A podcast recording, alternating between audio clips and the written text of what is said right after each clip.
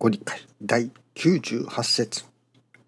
心は神信心の定義者によってお伺いする時にはとりわけ平気でなければならぬ。落ち着いて静かに願え。右に行くべきか左に行くべきか。このようなことは日常生活の中で事柄の大小はありましてもたびたび出会うものです。そのような時ほとんどの人が自分の好き嫌いや損得常識的善悪で判断してその右左を決めてめげる方へめげる方へ行っているのです。本当は神様は角角にさあ右だよさあ左だよと方向指示を出しておられるのです。この指示に従っての生き方を天地のリズムに乗った生き方というのです。この道は広がりに広がった道なのです。その神様の真意をわかるために平成心がいるのです。平成心の根本はママ世の心です。ちなみにまだその真意がわからぬなら嫌いな方、損な方を選べばまず間違いないようです。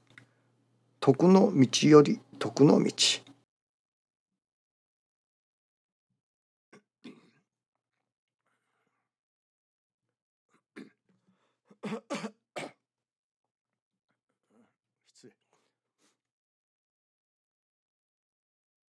出会うものですとあります。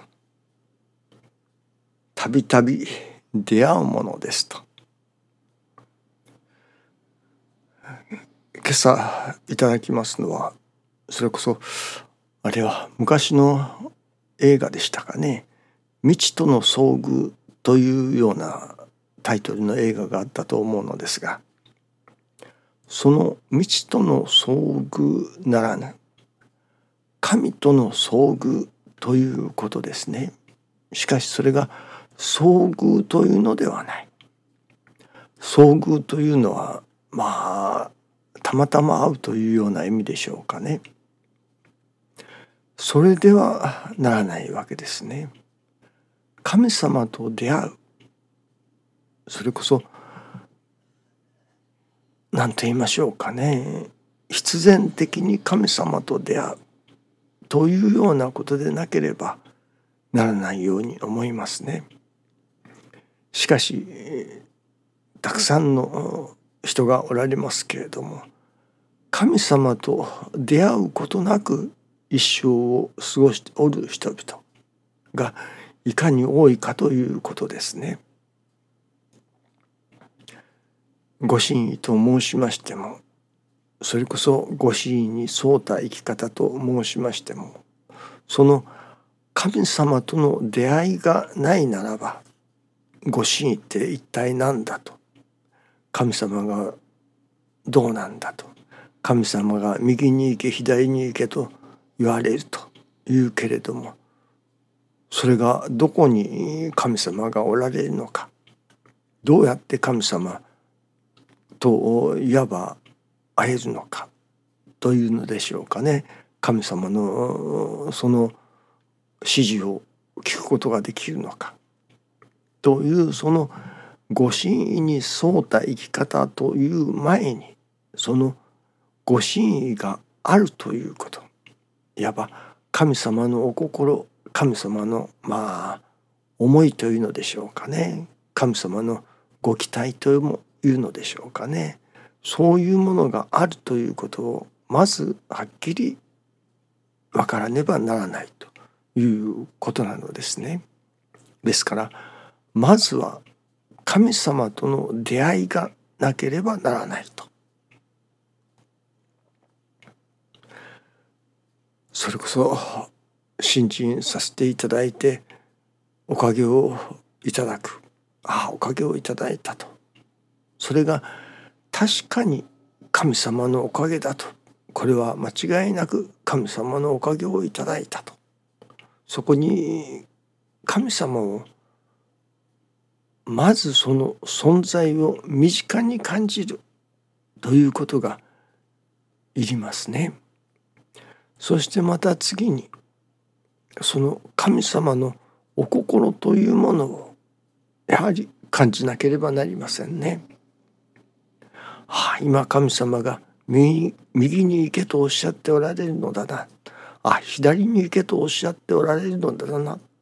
とその神様のお心を感じさせていただく。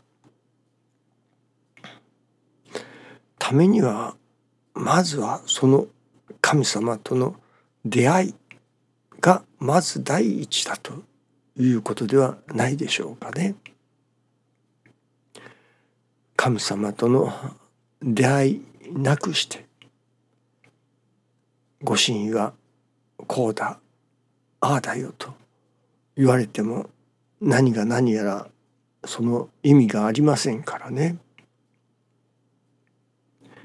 まだ会ったこともない見たこともないような人の話をしてもそれは滑稽なものですね。ですからまず私ども人間氏子にとって神様というものの存在というのでしょうかねまあ実在というのでしょうかねそしてその確かな神様に出会うということがまず第一だということですね。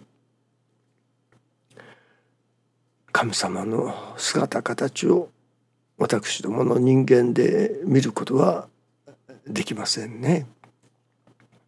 なぜできないのかそれは分かりません。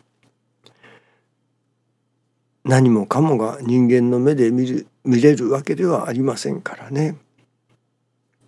人間の目に映るその範囲というのは決まっておりますからね光の波長のこれからこれまでだとそれ以外の波長は見えません。